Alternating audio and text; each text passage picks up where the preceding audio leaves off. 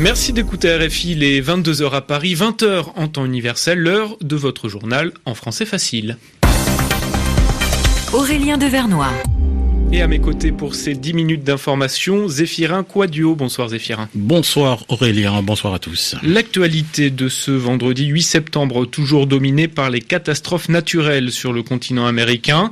L'ouragan Irma poursuit sa route vers la Floride. Il est attendu dès cette nuit à Cuba. Le Mexique, de son côté, pense ses plaies après un séisme meurtrier ce matin. Près de 270 000 Rohingyas ont fui la Birmanie depuis deux semaines pour se réfugier au Bangladesh.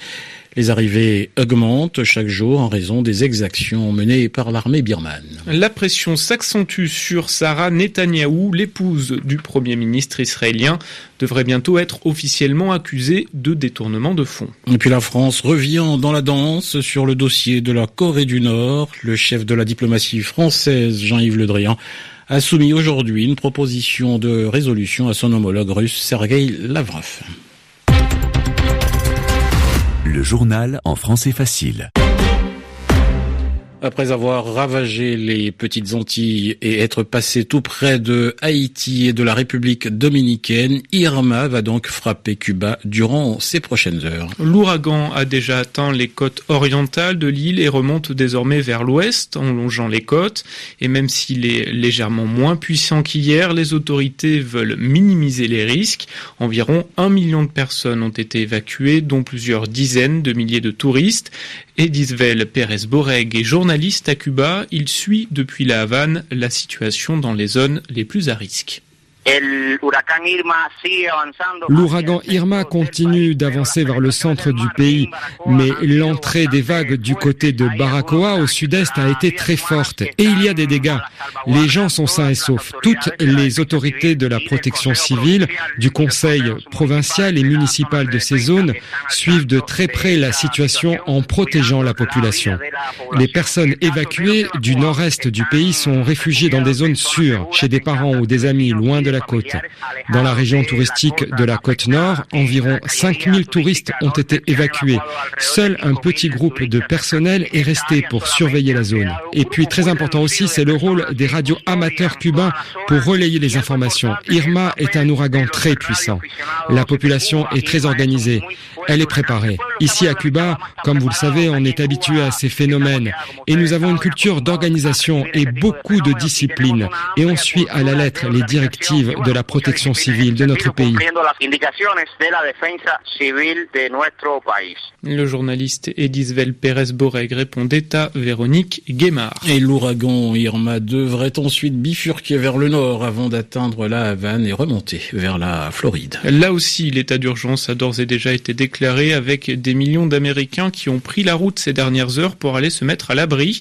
L'archipel des Keys a notamment été évacué. L'ouragan est attendu la nuit prochaine. Irma, qui selon un dernier bilan aurait fait au moins 19 morts lors de son passage aux Petites Antilles, dont 9 à Saint-Martin, détruite à 90%, tout comme Saint-Barthélemy, où un système d'alimentation d'urgence en électricité a toutefois pu démarrer ce soir. Et puis, un ouragan chasse l'autre, puisque José, passé en catégorie 4, approche, lui, maintenant des côtes antillaises. Les Amériques durement touchées par les catastrophes naturelles cette semaine, avec également ce séisme au Mexique. Le plus violent tremblement de terre dans le pays depuis un siècle. Il a atteint une magnitude de 8,2.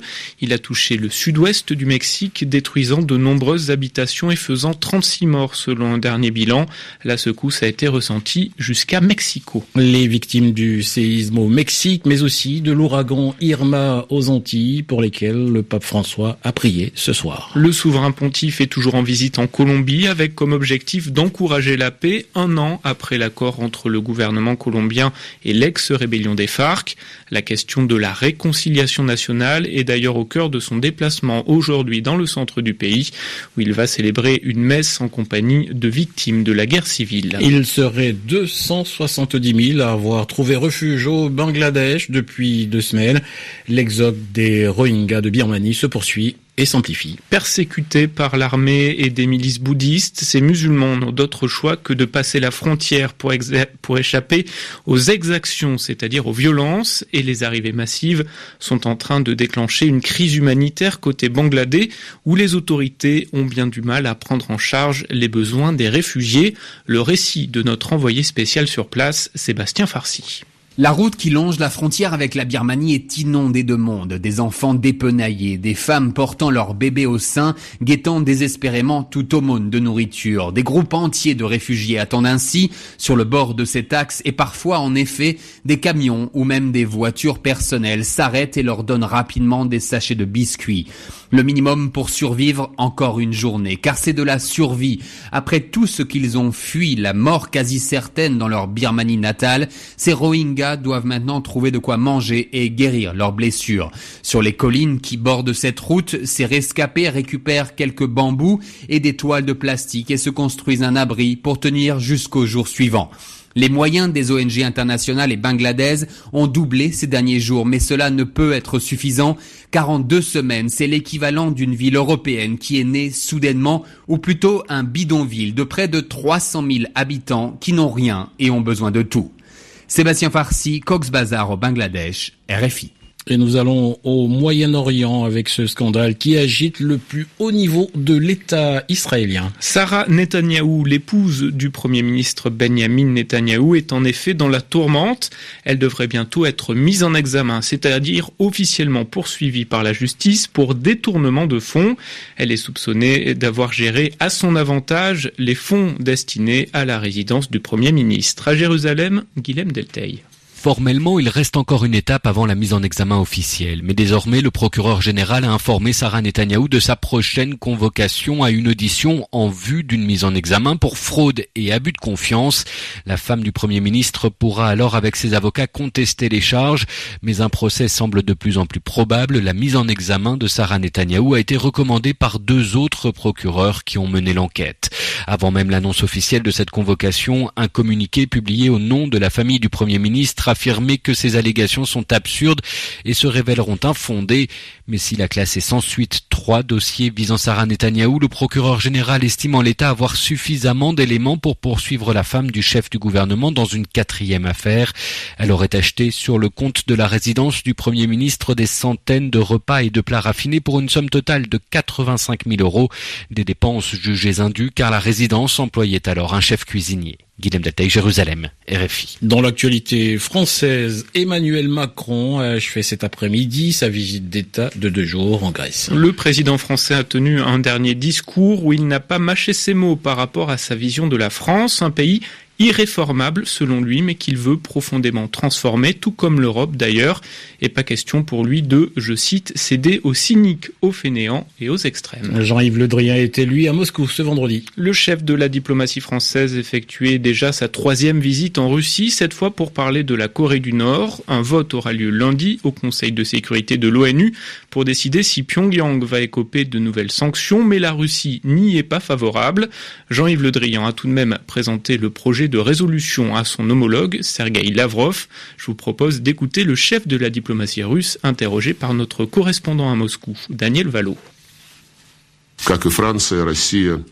Comme la France, la Russie condamne les provocations des dirigeants de la Corée du Nord qui lancent des missiles et font des essais nucléaires en violation des résolutions du Conseil de sécurité de l'ONU.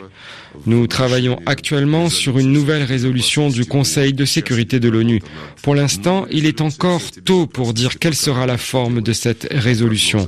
Mais pour la Russie, et j'espère aussi pour la France, il est important non seulement d'exercer une pression sur le régime nord-coréen, mais aussi de mettre l'accent sur les efforts visant à renforcer le processus politique. Il n'y a pas d'alternative à ces efforts politiques si nous voulons régler le problème nucléaire de la péninsule coréenne de façon viable et sur le long terme. Et puis pour terminer Aurélien, cette disparition en France, celle de Pierre Berger à l'âge de 86 ans. L'ancien compagnon d'Yves Saint-Laurent est mort dans le sud du pays des suites d'une longue maladie. Pierre Berger avait longtemps dirigé la maison de haute couture Yves Saint-Laurent. Il était aussi euh, actionnaire du journal Le Monde et connu pour son mécénat, ses dons financiers auprès de nombreux artistes. Il est bientôt 22h10 ici à Paris, c'est la fin de votre journée en français facile. Merci à vous, Zéphirin Quadio, de m'avoir accompagné et excellente soirée à l'écoute de RFI.